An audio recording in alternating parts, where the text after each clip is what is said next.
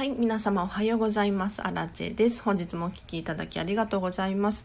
えっと、今日もですね、お片付けの質疑応答ということで、えっと、ライブ配信、お片付けのお悩みにどんどん答えていこうと思います。なので、ぜひコメント欄でですね、えっと、教えていただけるととっても嬉しいです。で、一応、軽く自己紹介なんですけれど、このチャンネルはですね、見習いこんまり流片付けコンサルタントである私がですねもっと片付けがしたくなるようなそんなお話をしたりとかあとはいただいたレターだったりご質問に答えていくチャンネルになっております。もし気になる方いらっしゃいましたらこのチャンネルをフォローしていただいてえっ、とまた聞いていただけるととっても嬉しいです。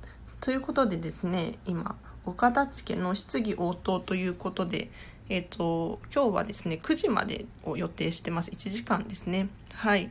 なので、この1時間の間にできる限り質問を答えていきたいな、なんて思っております。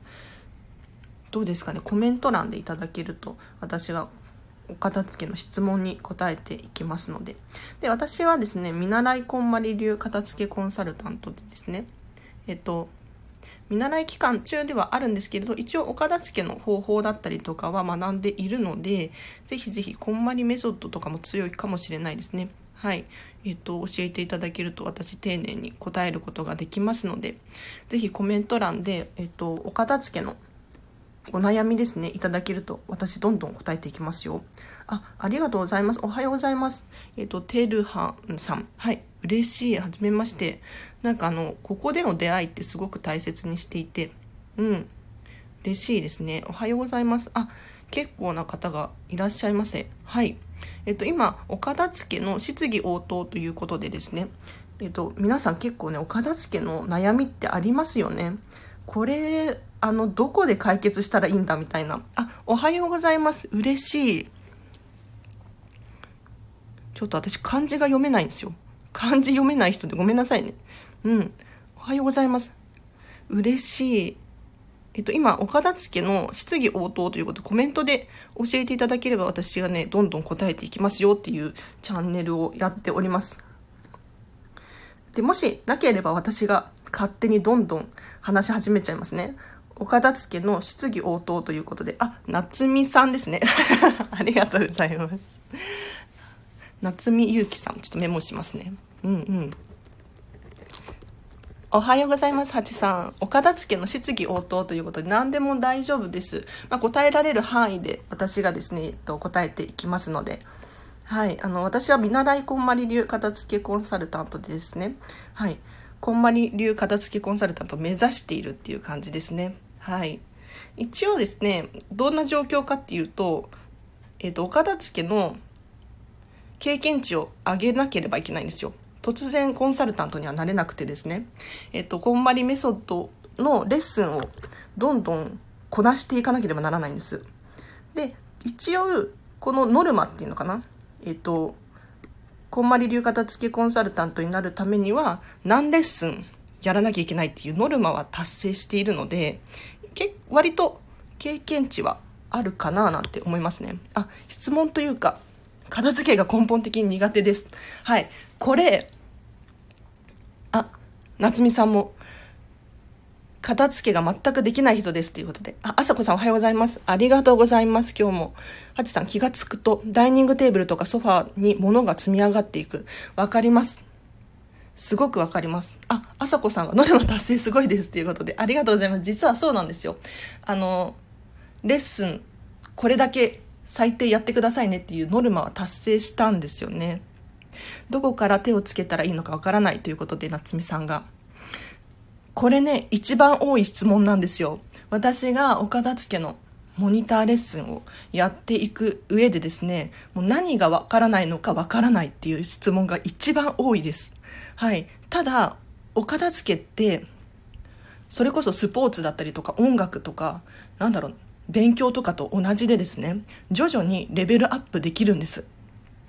はい。なので、何がわからないかわからないって最初は思うかもしれないんですけれど、徐々にあのできるようになってくるので、これはね、安心していただければななんて思います。じゃあ、とはいえ、どこから始めたらいいんだっていう話なんですけれど、まず私がおすすめしてるのは、もう、とりあえず、一歩でいいからやってみるどういうことかっていうともう5分だけでいいから始めてみる。あとはこんまりさんの本だったりとか、まあ、お片付けのお片付け系の本を1ページでもいいから読んでみる。ここからがスタートかなって私は思います。はい。ただどこから手をつけたらいいかわからないままにしておくのは一番良くないかなって思いますね。はい。で私はですね結構片付けのレッスンにお家にお邪魔することがあるんですけれどこうやって片付けのコンサルタントさんとかにお片付けを習うっていうのはかなりいいかもしれないです。結構あのお片付けって正解があるんだねっていうふうに言われることが多くてですね。もうやり方がわからないからもう苦手意識が強かったんだけれど例えば洋服とかもこうやって畳んでくださいこうやって収納してくださいって言われるとあこれでいいんだっていうふうに納得ができたりとかするのであの今だともうネットで調べればたくさん出てきますしもう YouTube だったりとかこういった、えっと、お片付けのなんだろう私みたいな発信している人が結構いるのでこういう方を参考にするのもありかなと思います。嬉しい。あおはようございます。はい。今お片付の質疑応答ということでお片付に関するお悩みだったりとか、えっ、ー、と疑問なんだろう。あればコメントで教えていただくとですね私はどんどん答えていきますので。はい。ありがとうございます。嬉しい。今日も結構な方が聞いてらっしゃいますね。はあ一応今日は9時までを予定しております。なので、どしどしお片付のご質問答えていきますよ。はい。でもしなければ私が勝手にどんどん喋り始めちゃいますね。で昨日も実はちょっとライブ配信していて、そうなんですよ。で、そこで、なんだろう、いろんな質問が来ましたね。はい。で、例えば、ポイントカードどうしてますか？とか。で、私はポイントカード2枚しか持ってないんですよ。そう。なんか、ポイントカードをいかに減らすかっていうことにフォーカスしてですね結構ポイントカードに縛られて買い物をしているなっていう現実が見えたのでポイントカード手放そうっていうふうに思えたんですでポイントカードに限らず例えばクレジットカードだったりとかも今2枚しか持ってないんですが減らすことをすごく考えましたね。どうしたら減らせるんだろうっていうところに自分を持っていきました。そしたら例えばアマゾンだったりとか楽天だったりとかだったらポイントカードなくてもポイント貯まっていくじゃないですか。なのでお買い物を結構こっちに移行したりとかうん。あとは本当にポイントカードはポイントを諦めるとか。はい。結構、まあ、使うところがある場合は必要だと思うんですけれどポイントが何倍とかポイントプレゼントみたいなこれに縛られてポイントカードがどんどん溜まっていってあれどこだっけみたいな考えることがもったいないななんて思ったんですよね。なので昨日そうポイントカードどうしてますかみたいな質問があったのでこれについて詳しく話させていただきました。はい。あ、おはようございます、皆様。嬉しい。結構朝なのに聞いてくださってる方いるんですね。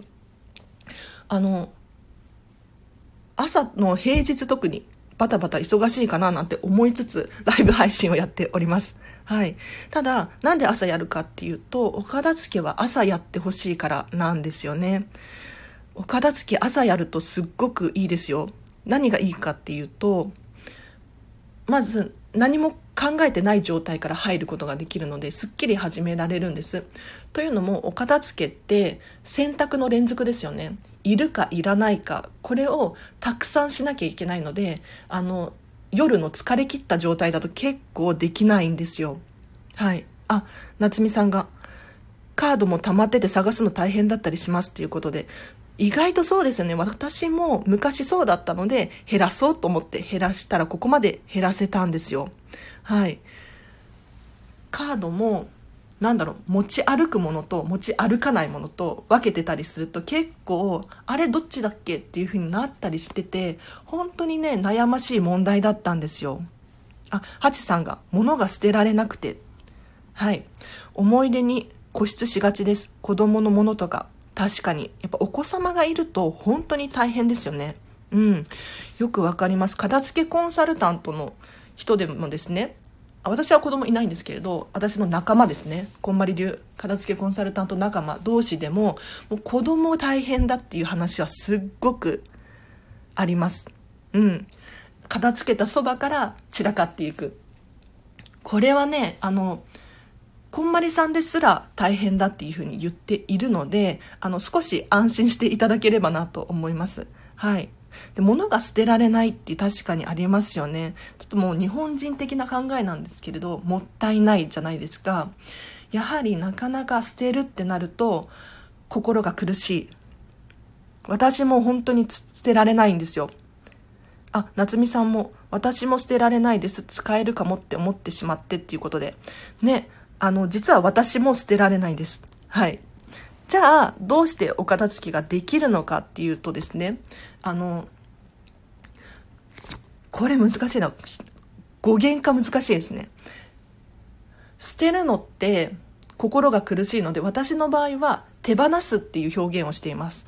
手放すっていうとどういうことかっていうとですね、まあ、リサイクルショップ持っていたりとか、フリマアプリで売ったりとか、あとは寄付するとか、お友達にあげるとか、そういう感じで捉えると結構心が痛まずに済むかなって思います。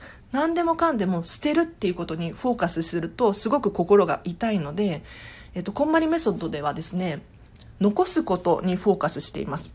捨てるのではなく残すものを選んでいく作業っていうふうに伝えていますはいなのでご自身が持っているもの何が必要なのか何が好きなのか何にときめくのかっていうのにフォーカスしていただいてですねどれを残していきましょうっていうのをどんどん考えるといいかなと思いますはい。なので、残すものを選びきるとですね、必然的にそうではないものっていうのが現れるんですよ。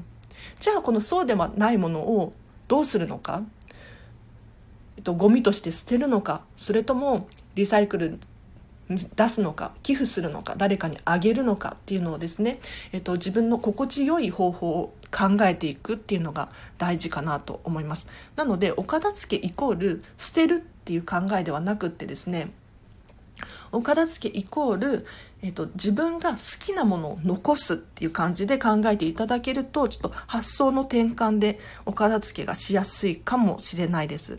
はい。なのでやっぱりね、日本人的な、うん、もったいない精神っていうのありますよね。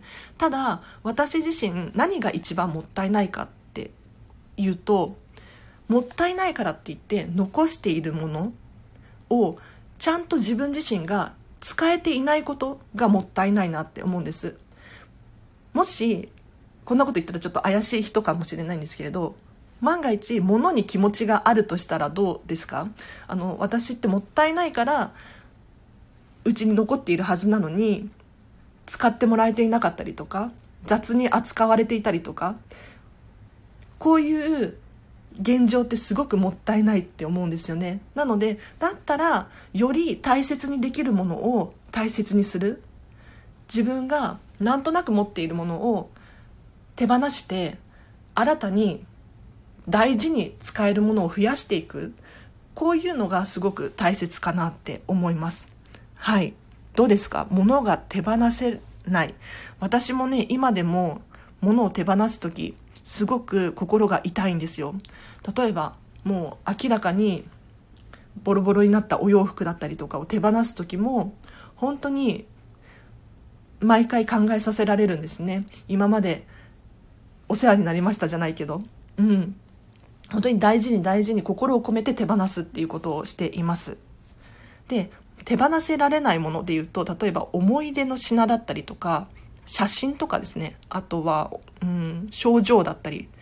こういうのってすごく手放しにくいですよね。あとはぬいぐるみとかも手放しにくいと思います。でこういう時どうしたらいいかっていうことなんですがあの見えないようにして手放すっていうのがポイントかなと思います。はい。どういうことかっていうとですね例えば写真だったらそのままゴミ袋に入れるのではなくってで破いたりとかも決してしないです、えっと、封筒に入れたりとか1枚ちょっとくるんでみるだったりとかして見えないように見えない状態にして手放す。そうすると割と心が穏やかにいられるかなって思います。あとはそうですねぬいぐるみとかもそうですね。見えないように袋に1枚入れて手放す。もしくはまあリサイクルにするとか次の人に回すっていうイメージでやっていくといいかもしれないです。はい、結構思い出の品系は、えーと、一度手放すともう二度と戻ってこないものなので捨てられないっていう感じのイメージ多いですね。強いです。ただ思い出って思い出の品系って自分自身が覚えていればそれでいいって思うんですね。あの確かに思い出の品を見てハッピーになる部分ありますよね。こういったものは残してほしいんですけれどあのもう今生きている私たちなので過去のものだったりとかそういうものにフォーカスしていると今にフォーカスできないというか今に集中できないっていうふうに思うのでぜひあのもうお役目が終わっているななんて思うものがあればぜひ、うん、一度振り返るチャンスでもありますね。お片付けは。思い出の品とかを改めて見直してみて今の自分とどう比較して変わったのかっていうことを知るチャンスでもあるのでぜひ思い出の品系なかなか手放せないんですがあの捨てることを考えるのではなくってこの思い出は取っておきたいっていうものばかりにしていくっていう感じで捉えていただけるといいかなと思います。あ、皆様おはようございます。今、お片付けの質疑応答ということで、えっ、ー、と、片付けに関するお悩みだったりとか、ご質問に答えさせていただいております。はい。最近ね、こうしたライブ配信をたまにやっていてですね、まあ、慣れてはきたんですが、今もね、すごく緊張してドキドキっていう感じですね。うん。なかなか、あの、今まで、今私5ヶ月目なんですよ、スタンド FM。ずっと、あの、ライブ配信やってこなかったんですが、ここ1、2週間ですね、急にライブ配信しようって思い立ってやっているので、ちょっと不慣れな部分があるかと思いますが、はい、ご了承ください。あ、これから息子の卒アルを購入を考えるとき、私はいらないと思うんですが、主人が購入するべきだって言っているんですっていうことで、梅さん、ありがとうございます。ね、卒業アルバム系難しいですよね。うん。えっ、ー、と、学校のアルバムって大きすぎるということで、梅さんが。そうですよね。なかなか、で結構重いし、収納スペース取るし、で、実際自分が映ってるところって少ないしっていうふうに思いますよね。うん。ただじゃあこれどうしたらいいかっていうと、ご主人が欲しいというのであれば、ご主人の所持品として買うっていうのも一つの手かもしれないですね。はい。なので、あの、梅さんだったりとか息子さんのものとして捉えるのではなくって、ご主人の思い出の品として購入するっていうのはありかなと思います。なので、あの、保管する際も、ご主人のスペースに保管してもらうっていうのはありかなって思いました。要するに、あの、梅さんはいらないって思うんですよね。あの、必要のないものは、私は特に無理に買う必要はないって思うんですが、周りの人が必要だとか、そういうふうに言う場合ありますよね。うん。で、一人で住んでいる場合だったら、そういうふうにできると思うんですけれど、ご家族がいる場合は、ご家族の安心だったりとか、ご家族の心の平和っていうのかな。これにフォーカスするといいかもしれないです。あ、梅さん、息子2人いるから、小中高6冊ということで、確かに結構な量ですね、それだと。うん。で、結構お金もかかったりしますよね。うん。1冊8000円もするんですね、卒業アルバムって。なるほどなるほど。結構な値段しますね。わかります。私自身実は卒業アルバム手放してしまったんですよね。というのもやはり大きすぎる重すぎるで管理が大変っていうことのもありますしあとは自分自身が映ってるところがすごく少ないなっていうふうに思えたんです。なのであのアルバムを買って自分のところだったりとかなんか思い出のところだけ切り抜いて撮ってあります。卒業アルバム切り抜いてしまいました私は。はい。ただ卒業アルバムって多分この時に買わないともう二度と買えないものですよね。うん。なので、まあ、お金だったりとかまあちょっとがさばるかもしれないんですが買ってみるっていうのも一つの手かもしれないです。で、買ってみてやっぱり必要なかったっていうふうに思えばその時手放すっていうのもありかななんて思います。はい。捨てる時も捨てづらいですよねということで。そうなんですよ。こういった写真類は捨てるのすごく困ります。で、私がおすすめしている方法としては、やはり封筒に入れて手放したりとか、あとはアルバム系だったらそのまま、えーと、大きな紙袋だったりとかに入れて手放すっていうのもありかなと思います。で、どうしても本当に本当にゴミとして捨てるっていうことができないのであれば、神社で供養してもらうっていうのも一つの手かもしれないですね。神社とかで、あの、こういったものぬいぐるみとかもそうなんですけれど、えっ、と、お焚き上げですね、しているところがあるので、あの、今もう郵送とかで箱に詰めて、そこに送りつける、送りつけるっていうのかな、送ると、あの、お焚き上げしてくれるようなところがあったりするので、それもいいかなと思います。あ、おはようございます。今、質疑応答ですね。岡田付のお悩みに答えております。皆さんコメントで教えていただけると嬉しいです。はい。で、梅さんの、あの、卒業アルバム問題。梅さん自身は必要ないと思うけれど、ご主人が購入するべきだっていうことなんですけれど、これは、あの、お二人でよくよく話し合いをしていただきたいなと思います。うん。で、これ、解決する方法ってもう一つしかないと思っていて、どちらかが折れることしかないですね。うん。どちらかがどちらかに寄り添って納得するまで話し合うっていうのがいいかなと思います。うん。確かに卒業アルバムって8000円もするんですね。で、ねお子さんが多いとどんどん増えていってしまって大変だと思います。で、今だと、例えば、ね、卒業、写真とかって見ないじゃないですか。あの、スマホがあったりとか。ね。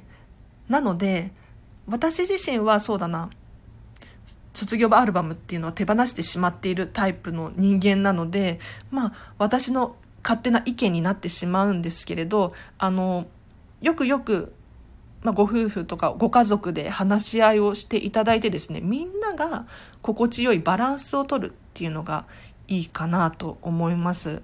はい。あテープさんおはようございます。嬉しい。あ息子も今後必要なのかな？聞いてみようっていうことで梅さんありがとうございます。そうなんですよ。あのちゃんと話し合いを設けるっていうのいいかもしれないですねあの0か100で考えると大変かもしれないんですけれどここの間を取ることってできると思うんですね。うん、例えば梅さんの領域っていうのかな収納スペースを犯さないようにしてもらうだったりすると自分の心が落ち着いていられるかもしれないのでぜひあのこういったところも模索していただくといいかもしれないです。梅さん、小学生のアルバムは全く見ていないけど、ということで。そうなんですよね。アルバムってあんまり見返したりしないかもしれないですね。ただ、そのアルバムがあることだけで安心する人っていると思うんですよ。うん。もしかしたらご主人がそのタイプの人間かもしれないんですけれど、あの、物もそうですね。えっ、と、ストック系、消耗品とかも、えっ、と、これだけあれば、とりあえず安心っていう量ってあるじゃないですか。なので、物も同じことが言えてですね、あの、あるだけで安心、見るだけで心が平和でいられるっていうものがあるので、何でもかんでも手放すっていうのは良くないかもしれないです。はい。で、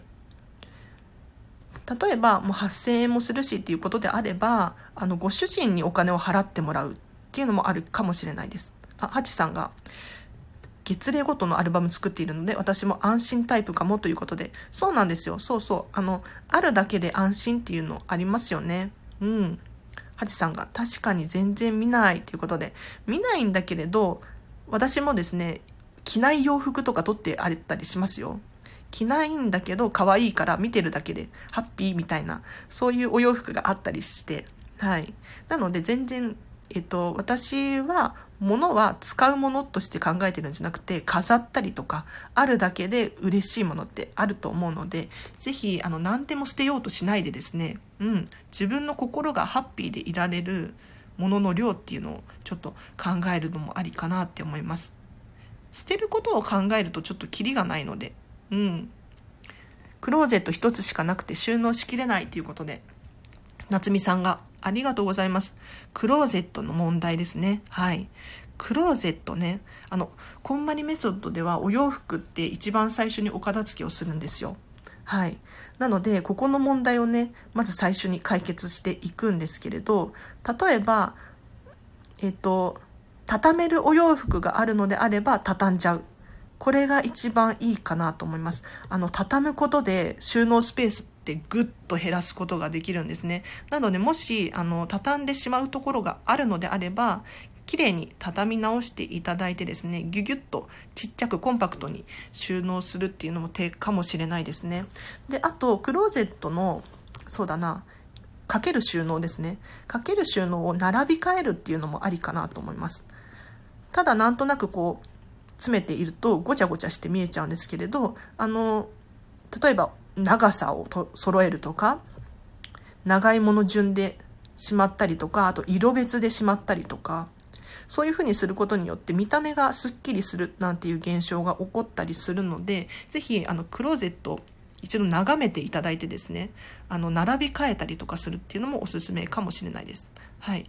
で、クローゼットの中の例えばスカートだったりとかうん、T シャツだったりとかこういった短いもの短いものは短いもので集めるとどういうことが起きるかっていうとクローゼットの下が開いてくるんですよ。なんかコートとかかかってると下は開いてこないんですけれどあの短いものをまとめて収納すると下のスペースがガランと開いてくることがあるのでここの下のスペースを、えーと、収納ボックスを入れたりとかすることができるのであのやっぱりお洋服の並び替えっていうのはおすすめかもしれないです。はい、でもうもう究極のところを言うとやはり物の物量を減らすっていうことが一番かななんて思います。例えば結構人って成長するんですよ。私は成長っていう表現をしているんですけれど、どういうことかっていうと、去年着ていたものが、今はあんまり好きじゃなかったりとか、うん。で、流行り廃りがあったりとか、そういう現象が起こるので、もう本当に1ヶ月後何が起こるかっていうのわからないじゃないですか。うん。今までは好きだったけれど、なんとなく取ってある。今はそうでもないものっていうのがあったりするんですよ。なので、ぜひ、えーと、シーズンオフのものだったりとか、これを一度見直していただいてですね、もしかしたら自分自身の感情が変わっているものがあるかもしれないのでこれお洋服に限った話ではないんですけれどあのぜひご自身の持ち物をですね、もう一度見直すっていうのは一つの手かもしれないです。はい、いかがだったでしょうか？うん、あ、嬉しい。おはようございます。皆様、アコピさんとリリーさん。嬉しい。今、お片付けの質疑応答ということで、結構ね、お片付けの悩みって皆さんありますよね。ただ、あの、ネットで調べたりとかしても、自分にぴったりの回答が得られなかったりとかするんですよ。で私も結構そういうタイプだったのでわかるんですけれど、この場所をね、利用していただければなと思います。あ、リリさんがおはようございます。嬉しい。あの、コメントをいただけるととっても嬉しいですよね。なんかあの、ラジオ撮ってると、一人で喋ってるので、あの、悲しくないですか？か一見ちょっと悲しいというか。ただこうやってね聞いてくださってる方がいるってこの存在しているっていうのが分かると嬉しいんですよね。うん。今日今日もこんな朝から平日の朝から皆様お片付けの質問ご参加いただきありがとうございます、えっと、もし、えっと、コメント欄で教えていただけると私がですねどんどん返していきますのでぜひこの機会にですねお片付けの質問お悩み解決しましょう。はい。で、どうしてこんなことをしてるのかっていうとですね、今私は見習いこんまり流片付けコンサルタントなんですね。うん。で、見習い期間中なんですけれど、えっと、自分を成長させたいんですよ。見習い期間中だからこそ。なので、こうして皆さんの質問に答えることによって、私自身の成長にもつながるので、今こうしてライブ配信をしているんですね。はい。なので、もう簡単な質問かなとか、もしかしたら同じ質問かもしれないっていうこともですね、全然 OK です。はい。えっ、ー、と、その人、それぞれによって住んでる環境だったりとかが違うので質問の内容もちょっとずつ違ったりするんですよ。なのでぜひコメントでですね、えっと、お片付のお悩みいただけるととっても嬉しいです。で、あとちょっとお知らせしてもいいですか？今、えっと、LINE の公式アカウントを作りましてですね、もう1、2週間くらい経つんですけれど、すごく楽しいんですよ。あの、私に直接メッセージが送れるようになっております。で、ここで質問をしていただいても OK ですし、お片付けのレッスンについて聞いていただいてもいいですし、もう、お片付けのことじゃないことも聞いていただいても大丈夫なので、ぜひぜひ皆さん、後でリンク貼っておきますので、えっと、私のお片付けの公式 LINE アカウント作ったので、ぜひこちら本当にメッセージが直接送れるっていうことで結構来ていて、質問がすごく嬉しい限りですね。あ、あさこさんがとっても楽しく聞いていますということで、楽しいですか？嬉しい。ありがとうございます。めちゃめちゃ嬉しいですね。はい。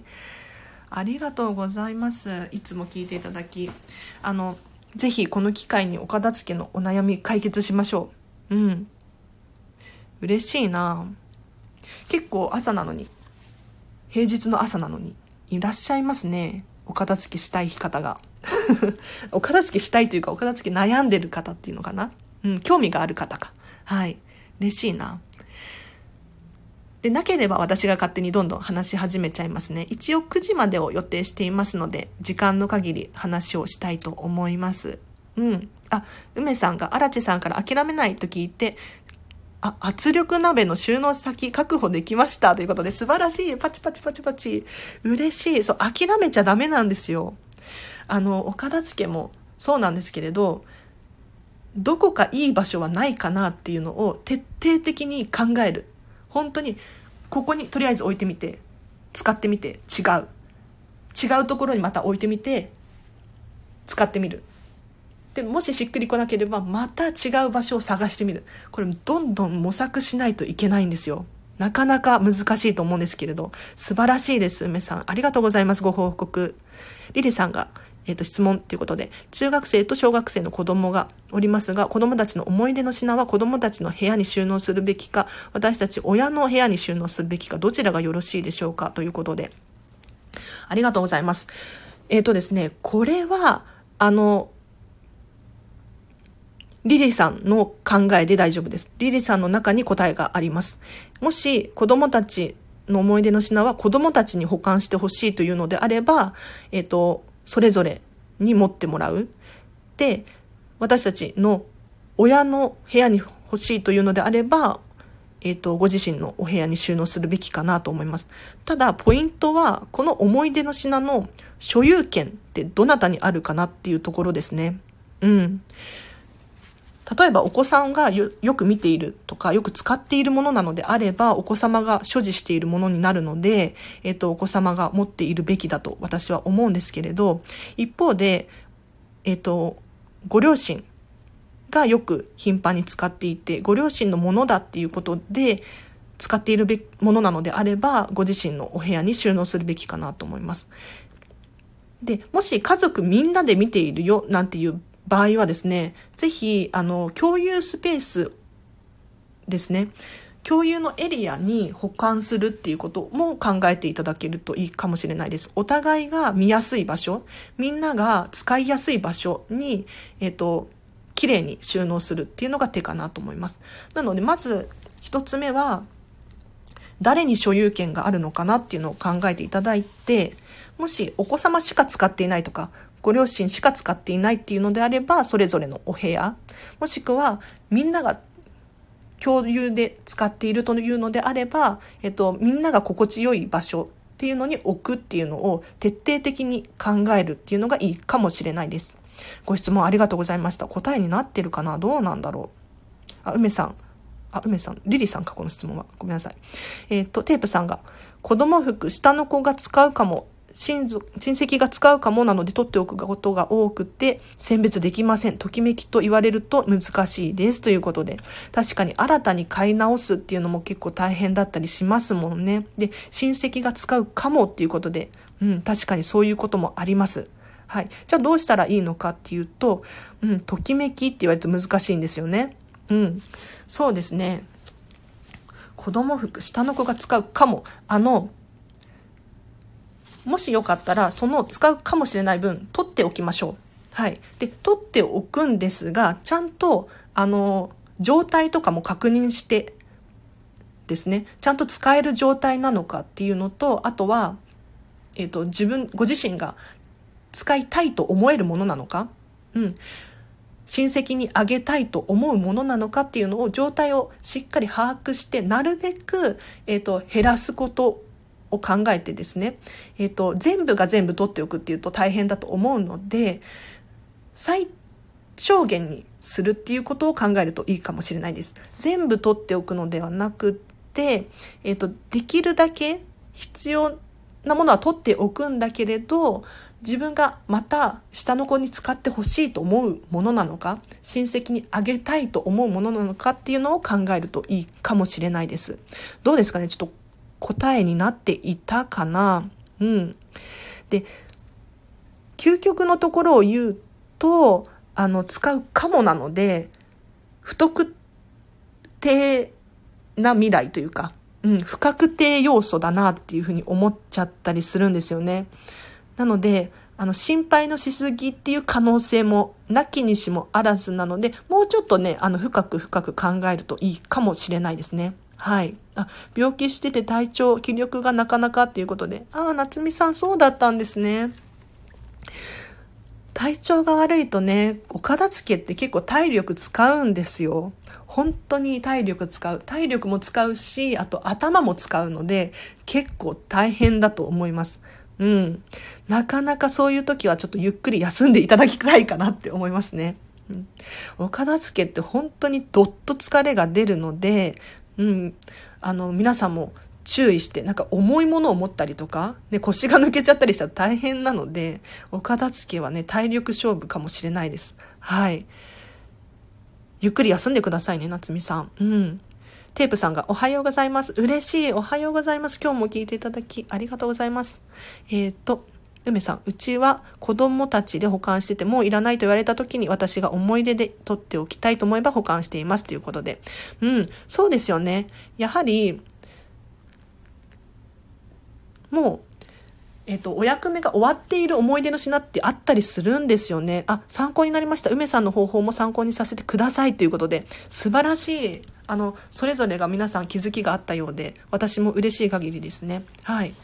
確かにお子様たちの保管でいらない時は私の思い出として取っておく。非常にいいと思います。梅さん。ありがとうございます。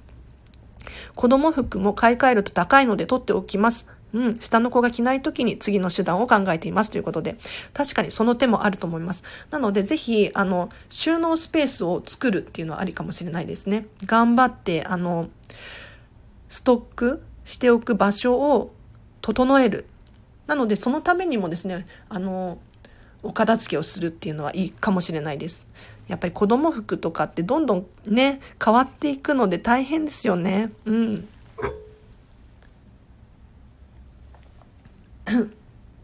あ、エコさんおはようございます。あ、喉がカラカラ。朝なんでちょっとごめんなさいね。うん。テープさんがありがとうございます。一点一点手に取って確認してみますということで、ぜひぜひ一点一点確認してほしいですね。うん。あの、まとめてなんとなく考えちゃうなんていうことありませんか？お片付けでやりがちなんですけれど、あの、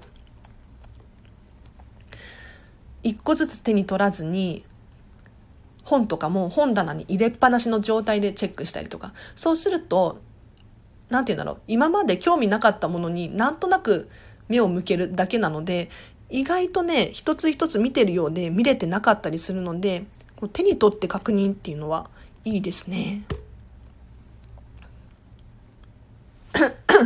あ、夏美さんが、あ、これ、透析受けてて、月水、月火水通ってまして、一日潰れてしまいますねっていうことで。ああ、大変ですね。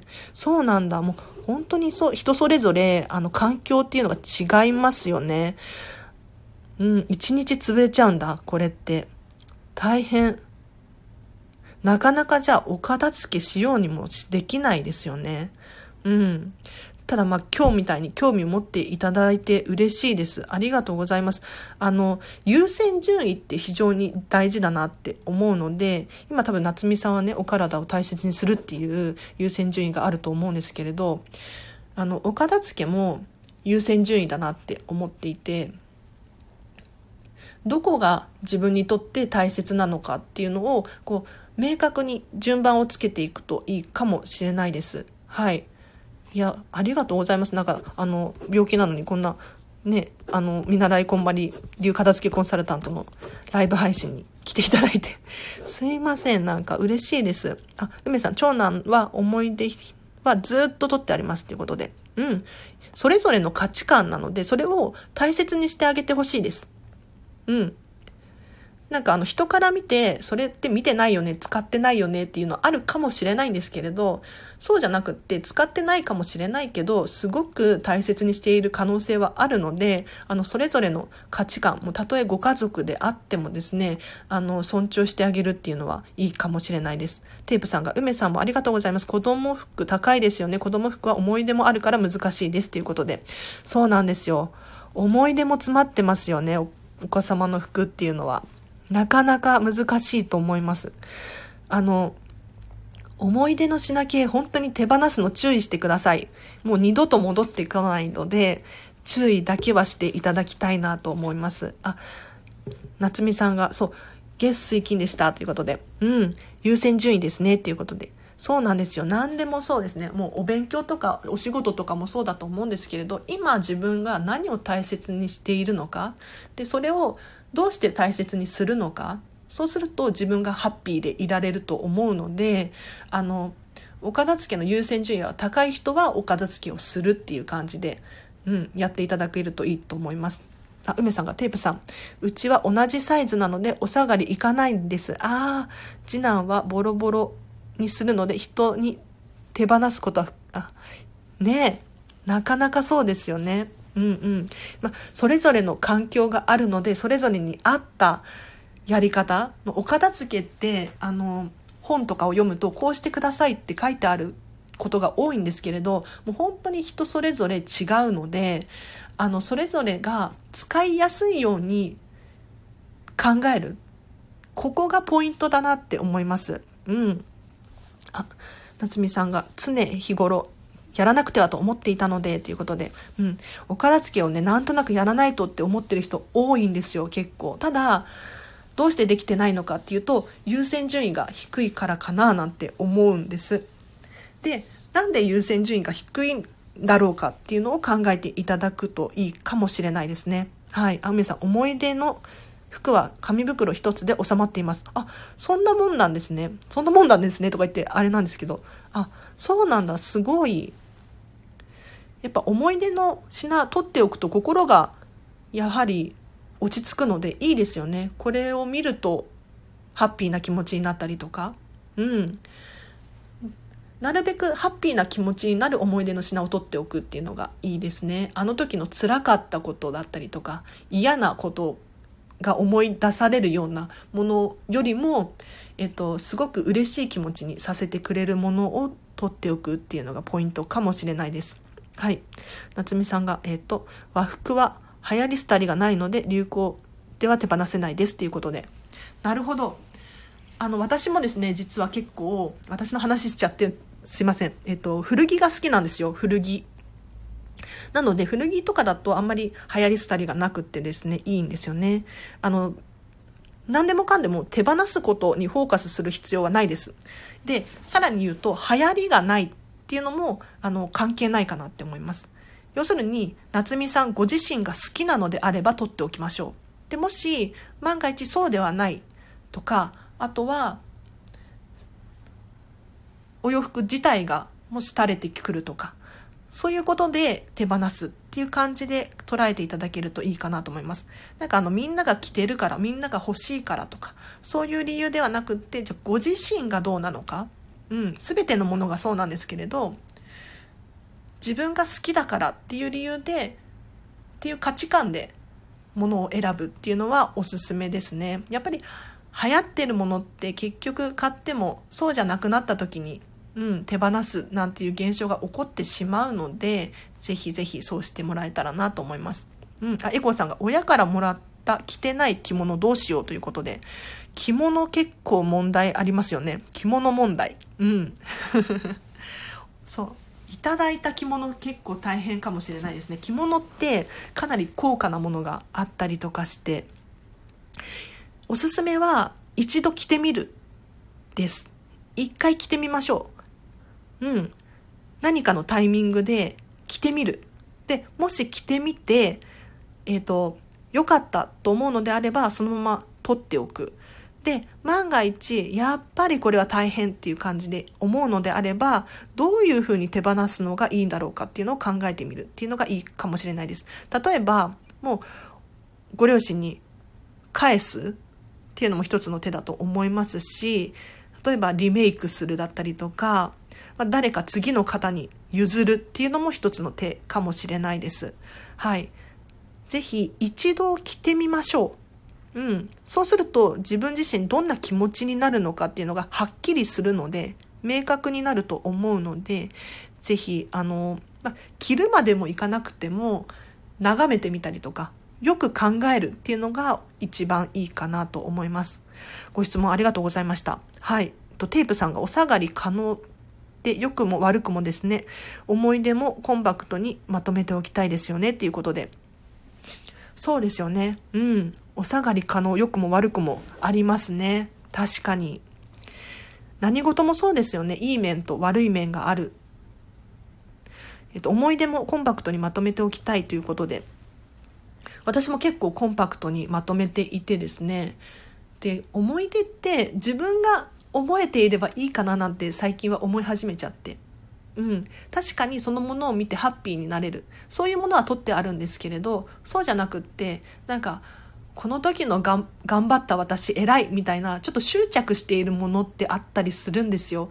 こういうものはあの自分自身がしっかり記憶してあげていれば手放せるなっていうふうに私は思えたんで、まあ、私の勝手な価値観というか基準なんですけれど私はこういう考えで手放すことができましたね。うん。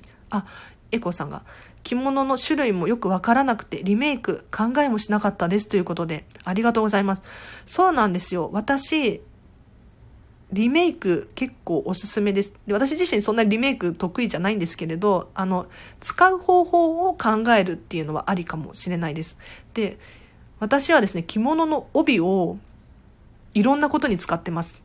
帯可愛くないですか？柄がすごい綺麗だし、あと丁寧に作られていて立派なものが多いので、えっと、帯として使うんではなくって、あの、飾りとして使ったりとか、部屋にこうちょんって置いてあるだけでも美しかったり、あとは、えっと、プラスチックのカラーボックスみたいなのの上にこうかけて見えないようにするカバー代わりにしたりとか使っていますね。はい。なので着物も私はですね、うん、着物として使うのではなくって、まあ、他のものでも言いますね。お洋服だったりとか小物系もそうなんですけれど、使用、使用用途っていうのが決まっちゃったりしているんですが、靴箱だからといって靴を入れておく必要はないって私は思うので、ぜひちょっと違う方法を ちょっと待ってね。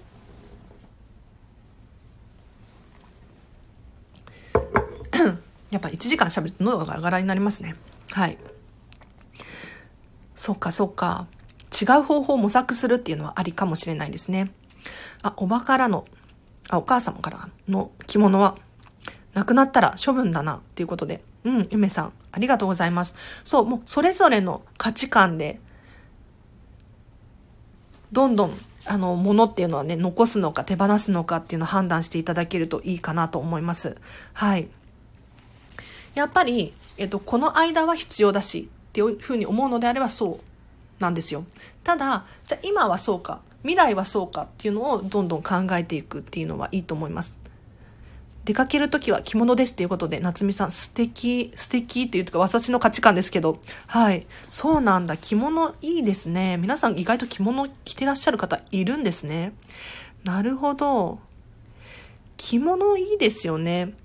やっぱり、差別化できますし、なんて言うんだろう、流行り廃りがなかったりとかもいいですし、私結構古着が好きなので、なんかそういう要素もあるなって思って、私は結構着物好きですね。私はそんなに着ないんですが、うん。いいですよね。あ、梅さんが親戚がリメイクしてて、あ、そうなんだ。素材の、着物素材のワンピースは着やすいようですっていうことで、すごい。着物をワンピースに作り変えるんですね。すごい。やっぱり着物とかって物が良かったりするんですよ。まあ、確かにちょっと古くなって黄ばんできたりすることもあるんですが、もともとのね、ものはいいと思うので、うん、捨てるまではないけれど、思い出が詰まってたりするので、ぜひ、あの、違う方法で使うっていうのはありですね。あ、お声大丈夫ですか？っていう夏美さん、ありがとうございます。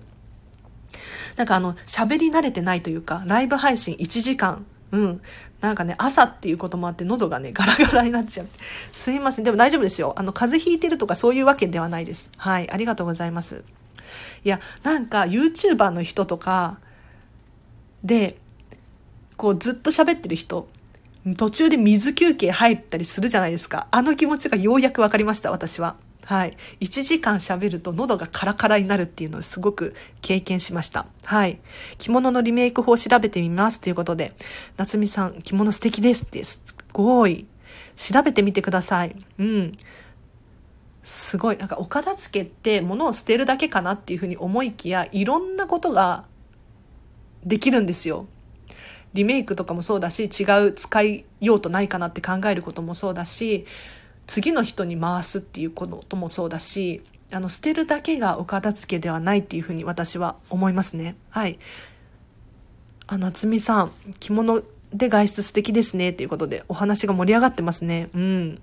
リサイクルで買うので安いですしっていうことで。私もね、えっと、着物のリサイクルだったりとか、あの、オンラインショップとか調べるんですが、安いですよね。わかる。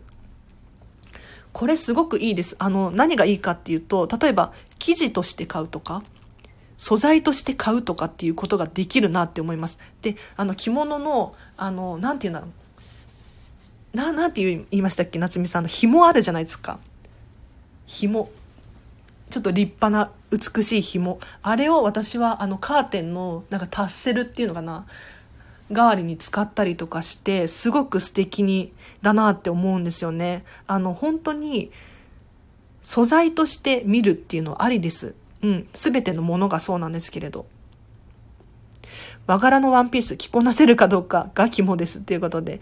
そうですね。着こなせるかどうかっていうのは、あんまり考える必要ないんじゃないかなって私は思います。自分が好きならもう堂々と使う。どうですかね。あ、ゆるりちゃさん。ゆるりちゃさん、ありがとうございます。おはようございます。えっ、と、今ですね、お片付けの質疑応答ということで、あ、そう、帯締め、帯締めです。夏美さん、ありがとうございます。質疑応答のコーナーをしております。お片付けに関するお悩み、ご質問に答えております。ぜひぜひコメントで教えていただけると、私が答えていきますので。で、今ね、お、お着物のお片付けうん、について話をさせていただきました。で、結構皆さんリメイクがいいですよなんていう話で盛り上がったんですけれど、どうですかね？何かご質問があればコメントで教えていただけると。そう、私ね、帯締めをいろんなことに使ったりしてますね。もう本当になんかカーテンレールとかに巻きつけて、なんか飾り代わりに使ったりとか。そう、あの、こんなこと言ったら、あの、着物作ってる人に怒られるかもしれないんですけれど、あの、何て言うんだろう。使い方ってもう人それぞれでいいと思うんですよ。何に何を使うか。全然 OK です。なので、ぜひ皆さんも、もうこれ可愛くて取ってあるんだけど、使用用途がないとか、使い道がないとか、着る場所がないとか、そういうふうに思うのではなくって、強引に、なんか無理やり作る使う方法を考えてみるっていうのはおすすめです。なので使ってないから捨てるのではなくって使ってないけど飾ってみるとかそういうのですごく心がハッピーになります。あ、夏目さんが500円で買ったりしますっていうことで、すごい500円とかでお着物とか買えるんですね。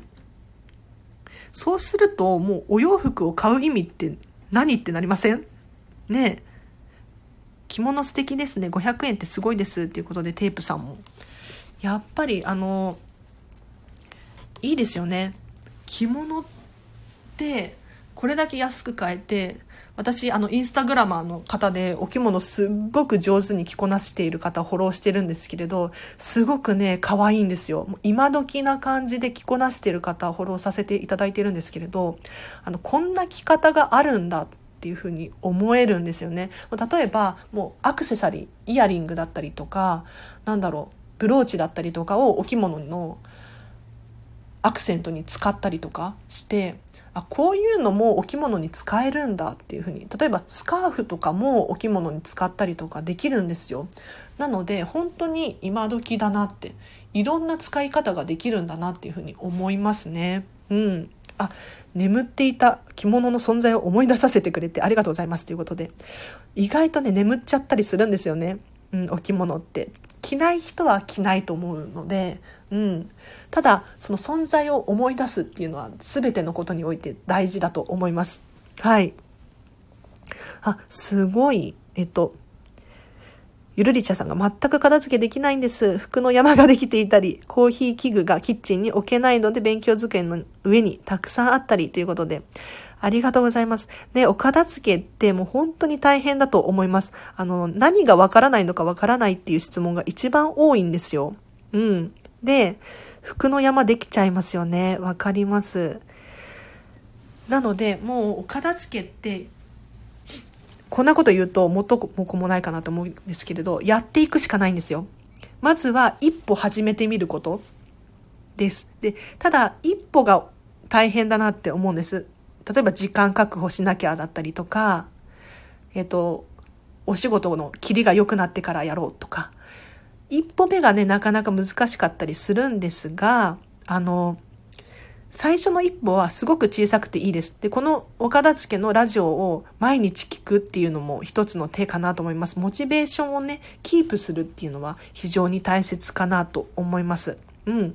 なのでもう本を1ページ読むっていうのもありですし、YouTube を一本見てみるっていうのもありかななんて思います。なので、お片付け全くできないっていうのは、当たり前のことなんですよ。これ皆さん経験あると思うんですけれど私も勉強しようと思ったら最初は何にもできないところから始めるんですよね。で英語の勉強だったりとかなんだろうスポーツ筋トレだったりとか何でもそうなんですけれど最初はできないんですよ。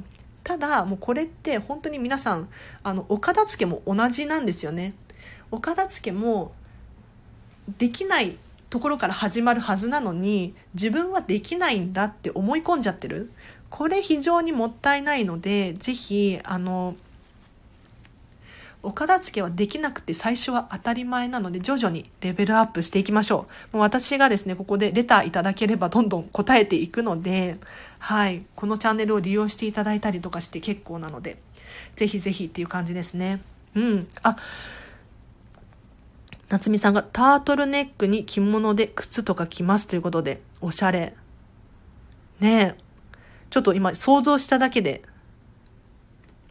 なんか着物の着方ってもういろいろできますよね。素敵。なんか私も今着物着たくなった。ありがとうございます。あ、ゆるりちゃさんが、なるほど、ありがとうございますということで、参考になりましたか？ねちょっと片付けができないですっていう人に片付けしましょうとかっていうふうに 答えちゃってて何の解決にもなってないような気がするんですけれどはい失礼いたしましたお片付けね本当にできない苦手わからないっていう方が多くいらっしゃるんですがあのただお片付けもですね本当に英語の勉強と同じでもう ABC から学んでいくしかないと思います。はい。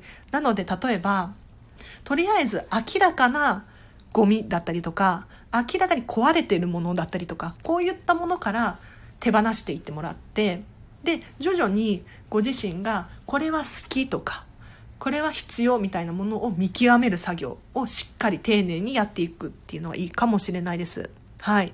あ、テープさんが、なんでダイニングテーブルに物を置いちゃうんでしょうね。私もよくあります。ということで。ね。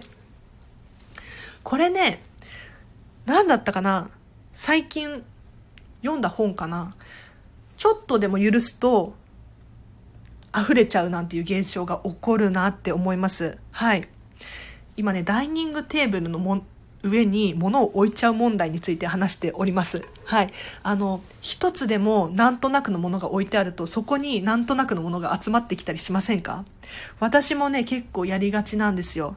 なので、そういった時はですね、あの、私はとりあえずボックスっていうのを作っていて、ダイニングテーブルの上に置くんではなくって、あの、とりあえずボックスの中に入れるっていうことを心がけています。はい。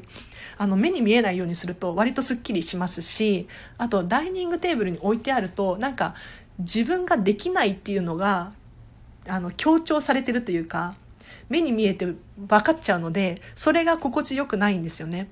なので、あの、とにかく避難場所みたいなのを作ってあげると今はちょっとお片付けできないんだけれどそこに入れておくで後でちょっと余裕ができた時にちゃんと元に戻すっていうことができると結構すっきりの状態を保つことができるかもしれないです。あ、リリさんがダイニングテーブルに物が集まりますということで、皆さん結構これあるあるなんですね。はい。なるほど。やっぱり一つ置いちゃうとそこにあここに集めておこうみたいな心理が働くっぽくってあの置いちゃうんですよなので置いてもいいやって思える場所を違うところに作ってほしいです。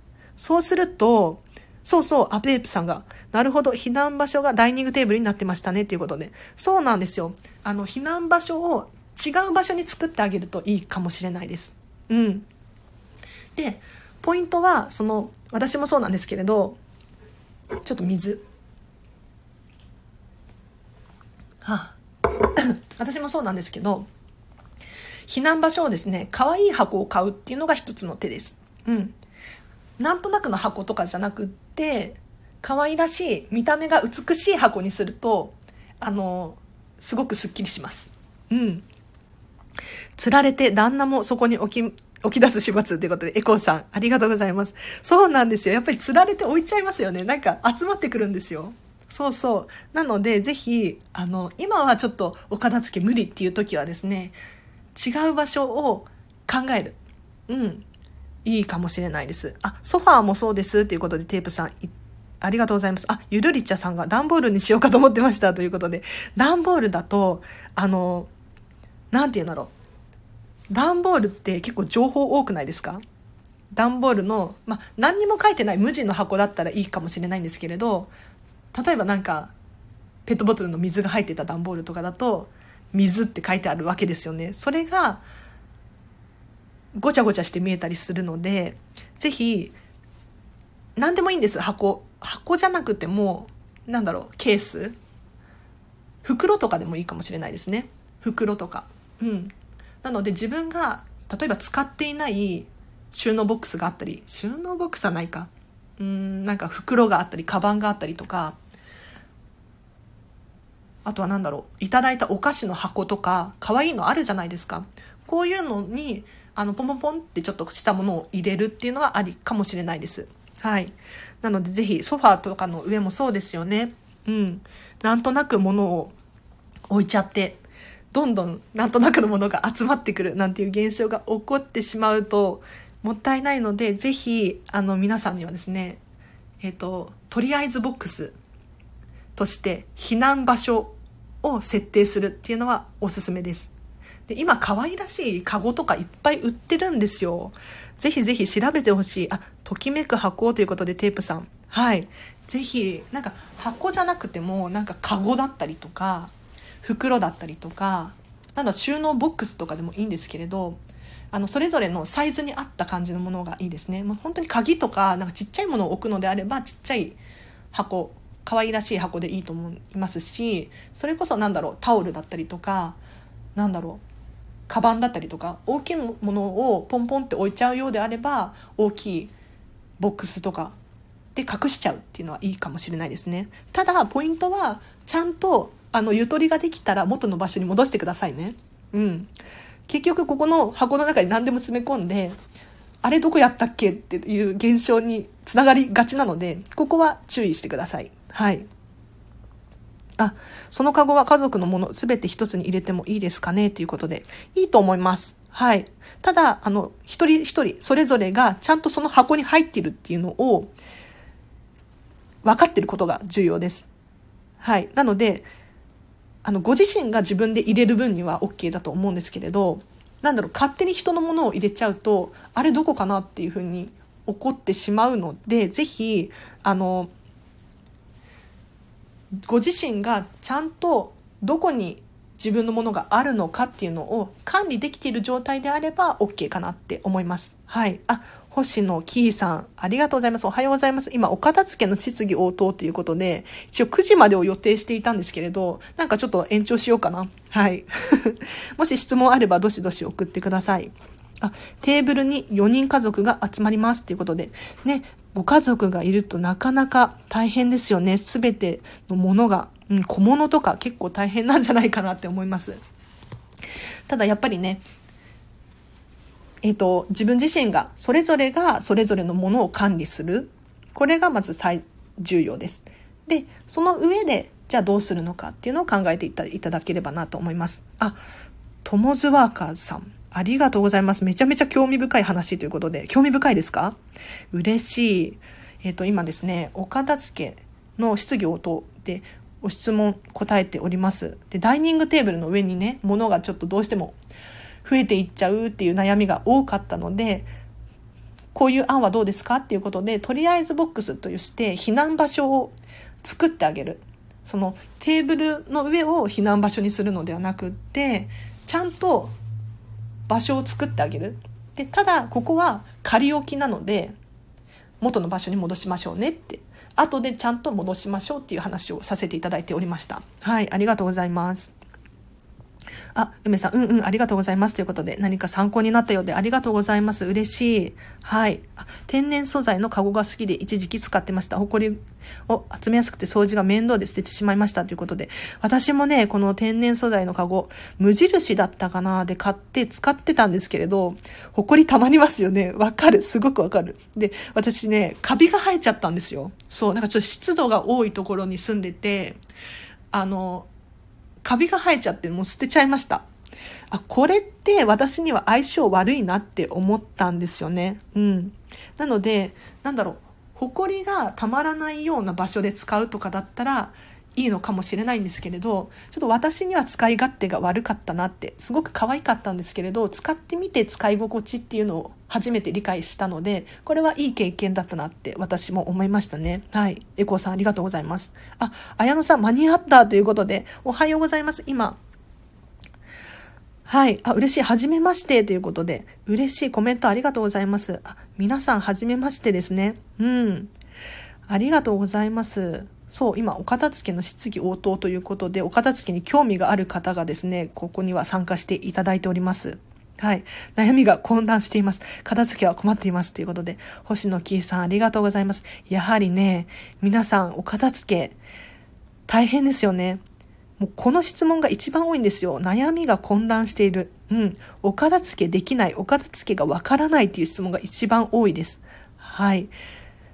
ただ、お片付けも本当に最初はみんなできないの当たり前なので、徐々に、私もそうです。今、見習い期間中なのでね、皆さんの質問に答えることによってレベルアップをさせていただいてますので、一緒に、じゃあレベルアップしていきましょう。ありがとうございます。ともさん、はじめまして。ということで、うん、皆さん、嬉しい。なんかこの交流楽しいですね。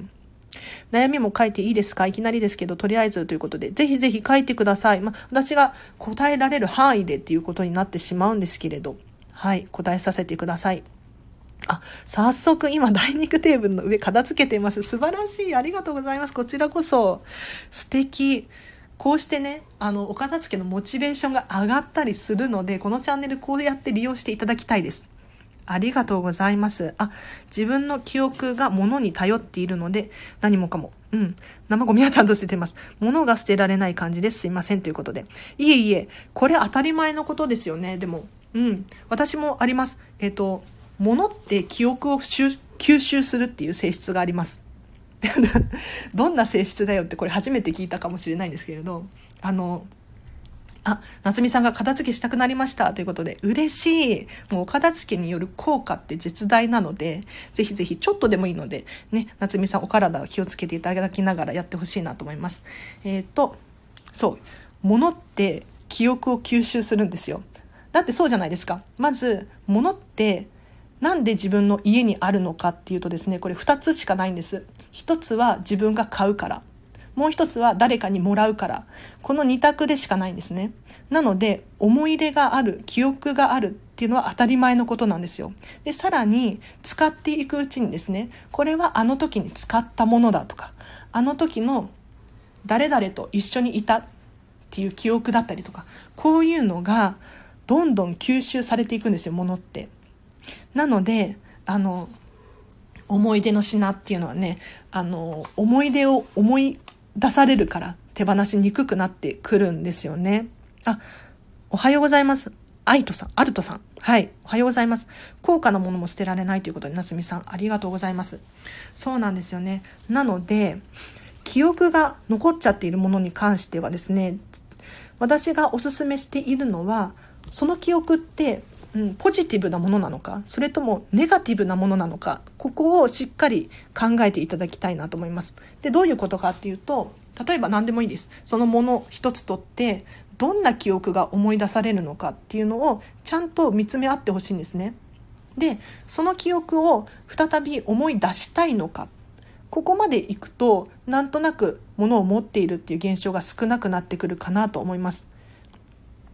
なのでおすすめとしては楽しい気持ちを思い出されるものを取っておくで辛かったとか嫌だったっていう記憶が出てくるのであればそれはじゃあどうしますか？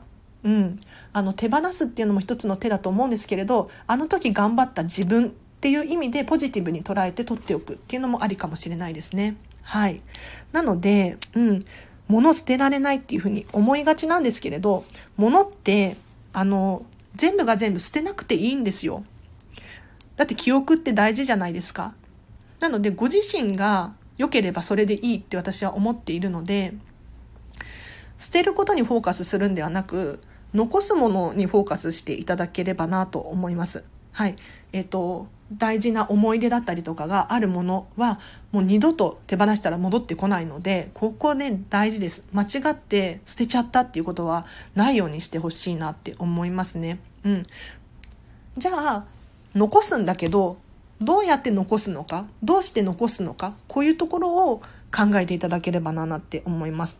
で夏美さんの高価なものが捨てられないっていうことなんですけれどあの高価なもの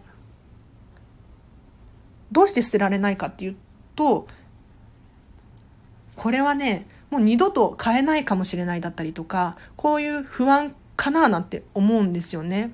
うん、どうだろう。まあ、いろんな理由があるかもしれないんですけれど、そのものを持ってて、果たして自分が今楽しいかどうか私はですね、物はもうお金の価値で捉えていなくって、自分が好きならそれでいいって思ってるんですよ。なので、たとえ高くても、えっ、ー、と、自分が楽しい気分にならないものであれば手放しちゃいますし、一方で、まあ、安くても、自分が好きなのであれば、もう堂々と取っておくっていうことをしています。はい。なので、お金の価値ってなかなか難しいんですけれど、うん。お金よりも大事なものって世の中にたくさんあるって私は思うので、ぜひお金の価値も考えるのすごく大切です。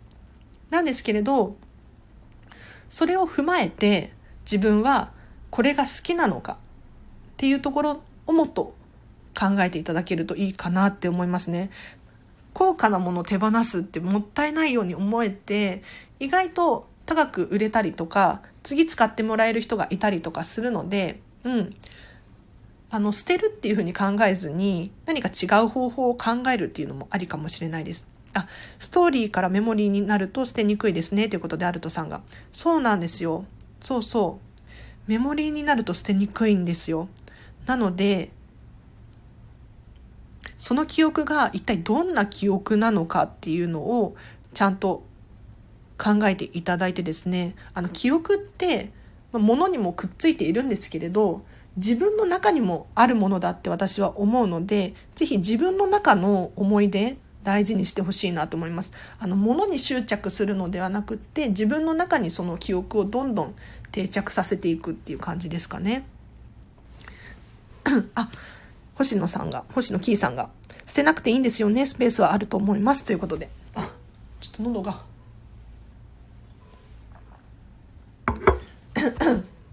あ、あ、あ、よし。そうなんですよ。捨てなくて大丈夫です。スペースがあるなら、なおさらですね。うん。あの、意外とお片付けしなきゃとか、捨てなきゃっていうふうに思ってらっしゃる方いるんですけれど、あの、捨てる必要は全然ないと思います。あの、スペースがあるなら、なおさら飾るのがいいかもしれないです。はい。今年の目標、年末に大掃除しなくてもいいくらい物を減らして、おお掃除習慣をつけたいと毎年思って実現していないです。あら、毎年思ってるんですね。そしたらじゃあ今年ぜひ実現しましょう。エコーさん。年末に掃除しなくてもいいくらい物を減らす。すごいですね。あの、それもっともっと理想をですね、深く考えたらいいかなって思いました。どういうことかというと、どのくらいのものをどのくらい減らしたいのかっていうのをちゃんと明確にできてますか？うん。ここを明確にするといいかなって思います。理想のゴールをちゃんと思い描く。例えば、インスタとかで写真を検索してみるとかでもいいと思いますし。なので、ぜひ、もうちょっと深く、深く考えるといいかもしれないですね。はい。キッチンのリセットしながら聞きますということで、ぜひぜひ、あの、お片付けしながらでもいいので、聞き流していただければな、なって思います。はい。自分が何が好きで、何が好きでないかもあんまりないです。片付け以前の問題かもっていうことで。なるほど、なるほど。こんまりメソッドではですね、自分の好き嫌いっていうのを明確にするっていうのが非常に大切なんですね。で、これどういうことかっていうと、持ってみて、自分がそのものを持ってみて、好きなのか、ときめくのかどうかっていうのを重要視しているんですね。なので、あの、なんとなく持ってるものって人って多いと思うんですけれど、例えばボールペン1本取っても、書ければいいやだったりとか、そういうふうに感じて選びがちじゃないですか。消耗品とかもトイレットペーパー1個取ってもそうなんですけれども、使えればいいっていうふうに持っているものって多いなって思うんですが、そうじゃなくって、消耗品1つでも、トイレットペーパー1つ取っても、スーパーに行ったらいろんな種類がありますよね。例えば値段が安い高いだったりとか、いい香りがする、柄があるとか、あと3倍巻き、5倍巻きなんていうのがありますよね。こういったものを一つずつこだわってもらいたいんですね。自分はこういう理由があるからこのものを持っているんだっていう明確な基準を、えっ、と、しっかり持っていただければ、結構、えっ、と、何が好きで嫌いなのかっていうのが徐々に、徐々にです。いきなりはわからないと思うんですけれど、分かってくるかなって思いますね。なので本当に小さなものから始めていただけると、なんとなく買ってしまったりっていうことがなくなってくるので、ぜひ参考にしていただければなと思います。あ、一人暮らし始めた時は何もなかったのに物が増えたなっていうことで。ね意外と長年住んでると物が増えてしまいますよね。うん。そうなんですよ。なので、私も結構、あの、片付け終わったんですけれど、定期的に片付けをしています。例えば、まあ、1、2ヶ月に1回とか、そうすることによって、あの、意外と靴下が擦れてるな、だったりとか、これって去年はすごく好きだったけど、今は違うかも、なんていうことに出会えたりして、あの、物を減らすことができるので、何度もこう、お片付けに関しては、定期的にちょっと見直す、見つめ直すっていうのはありかもしれないです。私も自分の自身の好き嫌いがわからないかもです。全部割と好き。特別好きがあまりないかもです。もしかすると好きで 買わないでいたかもしれないです。ということで、ね、星野キーさんとテープさんが。うん。もしかすると好き。確かに。でもそれって、あの、使ってみて初めてわかるなって思うんです。どうですか？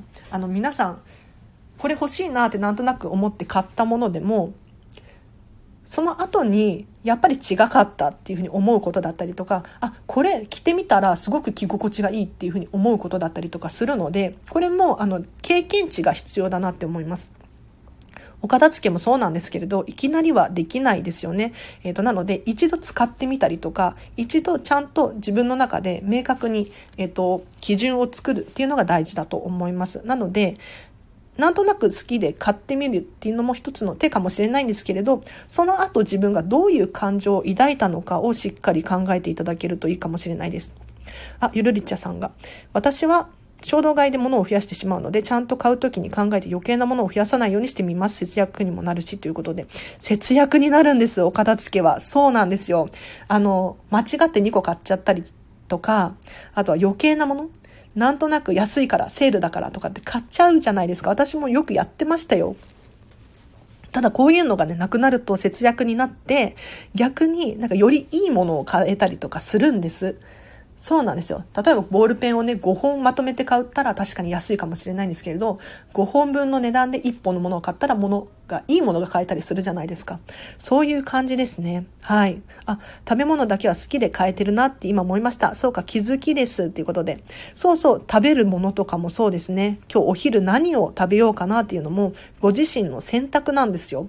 すべてはね、選択の連続でですね。ぜひ、あの、なんとなくのものを減らしていっていただきたいです。例えばもう本当に今日何を食べようかなもそうだし、着ようかなもそうだし、こういうものをちゃんとしっかり考えてみるっていうのが大事です。うん。あったら便利はなくても平気ということで、アルトさんが、確かにそういうものもありますよね。うん。結構便利グッズって使ってみると使い心地が悪かったりしたり、うん、するので、あの、使ってみて初めてわかることもあるので、ぜひぜひ、あの、参考にしてみてもらえたらなと思います。えっと、こだわっって物を買うという余裕なく生きてきました、長年。うん。暴露してすみませんということで、星野キーさんが、いえいえ、とんでもないです。すごく嬉しい。あの、こだわって物を買うってすごくいいなって、私も最近気づいたんですよね。あの、こんまりメソッドに出会って気づいたので、一緒に成長していきましょう。そう。結構なんだろう私も安いからとかなんか大きいとかなんだろうまとめた方がいいとか便利とかそういう基準で買ってたんですけれど最近はあのこだわるっていうことにフォーカスしていますね。はいありがとうございます。あスピリチュアルも好きでその観点でも断捨離は良くて断捨離するとまた新しい運が入ってくるとかということでいただきました。夏美さんありがとうございます。スピリチュアル好きな方結構多いですよね。うん。断捨離も確かにそういう要素があるかもしれないです。はい。確かに、最近私もね、断捨離さんの本をね、読んでね、あ、こういう感じなんだっていうふうに思いましたね。はい。私はこんまりメソッドを伝えていこうと思っているので、こんまりさんの考えは結構好きなんですよね。うん。で、断捨離も結構あれですよね、スピリチュアル系ですよね。うん。そう、新しい運とか風水とかもね、気になって読んだりとかするんですよ。お片付けで風水って結構質問多くって、そうなんです。なので、こういう知識とかもね、いろんな知識があるといいかもしれないですね。あの、お片付けの方法って一つじゃないんです。要するに、こういうメリットがあるよっていうふうに言ってる人と、そうでない人がいたりとかするので、いろんな知識を増やしていって、自分はこれが合うなとか、自分にはこの知識欲しいなとか、そういうふうに思っていただけるとですね、それがどんどん自分にプラスされていって、お片付けのモチベーションになったりするんですよね。あ、嬉しい。間違って同じもの買うよくありますっていうことで。ね、私もね、2個買っちゃったりとかしがちだったんですけれど、うん。あの、お片付けを終えると何がいいかって、ちゃんと物を管理できるので節約になるんですよね。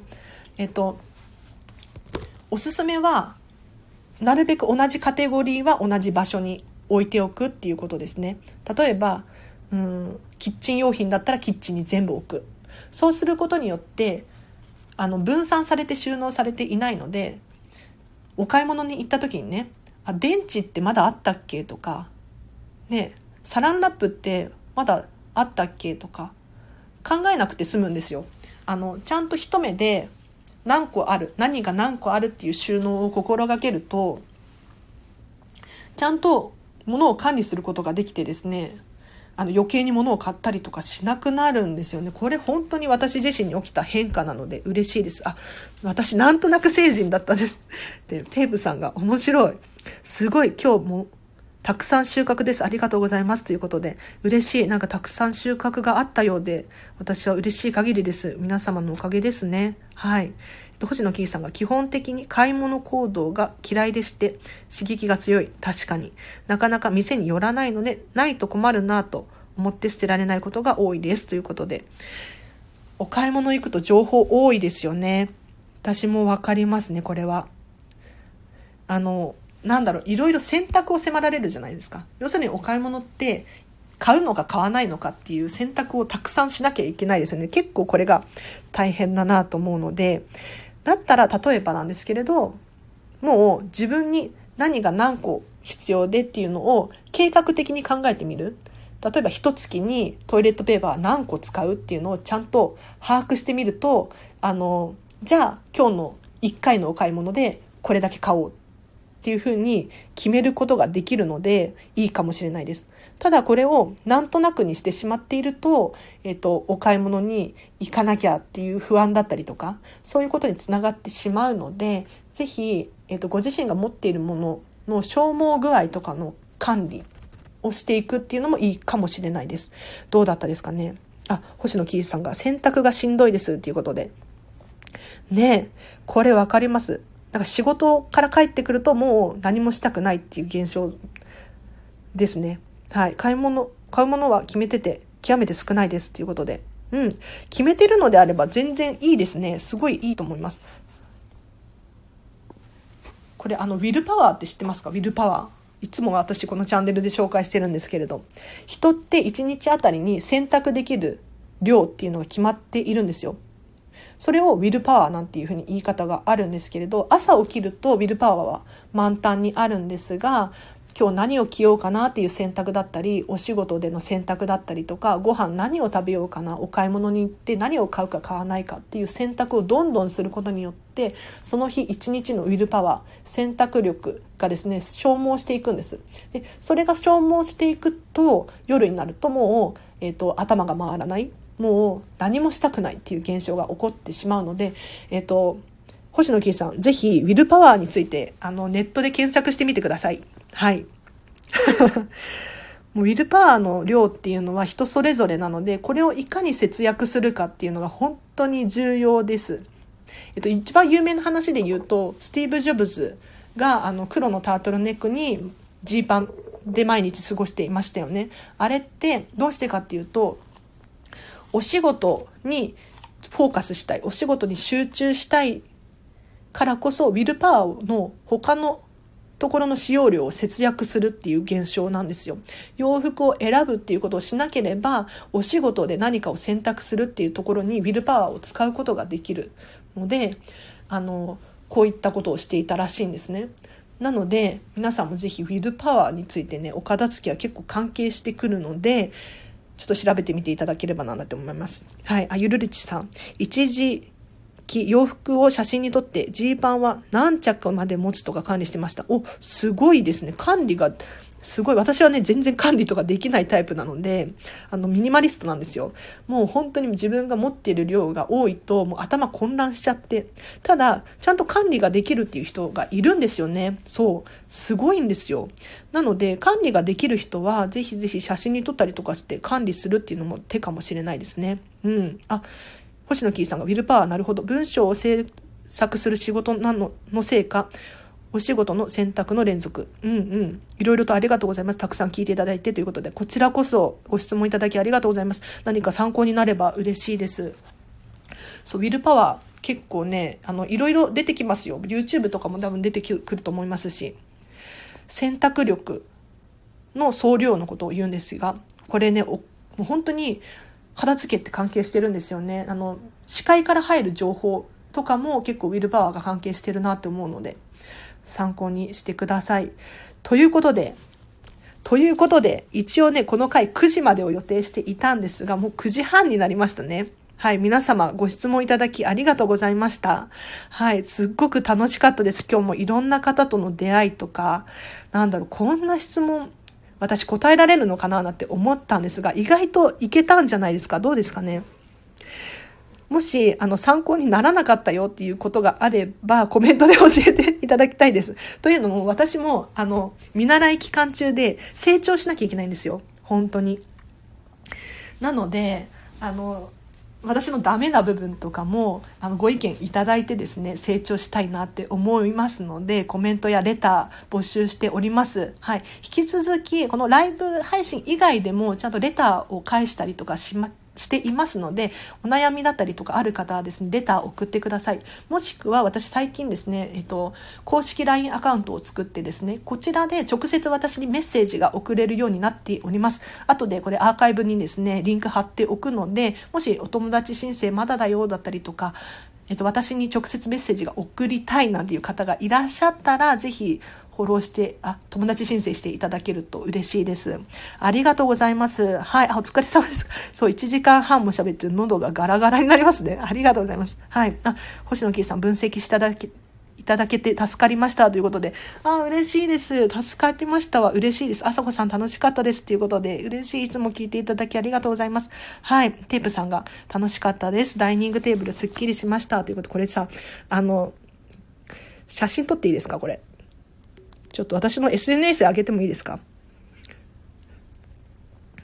この画像って出していいのかな？いいですよね。すごく嬉しい、これ。このコメント。コメント消えちゃうんですよ。消えちゃいますよね。このライブ配信、あの、収録が終わると。読み返したいって思ってもね、なかなか読み返せなくって。そう。はい。今日は特に喉を駆使しましたね。お疲れ様です。そう、なんかやっぱ朝やると寝起きなのでね、ガラガラなんですよ。アコピさんがライブ毎回楽しいし、とても参考になります。ライブたくさんしてほしいということで、梅さんも参考にします。あ、私自身は OK ですということで。はい。あ、出しても大丈夫なんですね。はい。夏美さん、なんか出しちゃダメなところって、まあまあ、な、ないか。はい。嬉しい。ありがとうございます。皆様。はい。ということで、ちょっと軽く自己紹介してもいいですか？このチャンネルはですね、見習いこんまり流片付けコンサルタントである私が、えっと、もっとお片付けがしたくなるような、そんな情報を話したりとか、皆さんからいただいたレターを返したりしているチャンネルでございます。もし気になる方いらっしゃいましたら、このチャンネルをフォローしていただいて、また皆さんに会えるの楽しみにしてますので、ぜひぜひ参考にしてください。あ、いいねもたくさんいただいてありがとうございます。はい。ということで、じゃあ皆さんも今日ね、今お片付けしてらっしゃる方もいらっしゃると思うので、はい、これ、朝、ウィルパワーがいっぱいの時にお片付けしてください。はい。ありがとうございました。うん。なんかね、キリがないので、キリがないの嫌いなので、ここで終わりにします。はい。なので今日もね、皆さん一日、お片付け頑張る方もいらっしゃると思うので、ハッピーな一日を私も一緒に過ごしますので、はい。ありがとうございます。はい。では今日はここまでにします。皆さん今日もハッピーに一日を過ごしてくださいね。じゃあ、アラチェでした。バイバイ。ありがとうございます。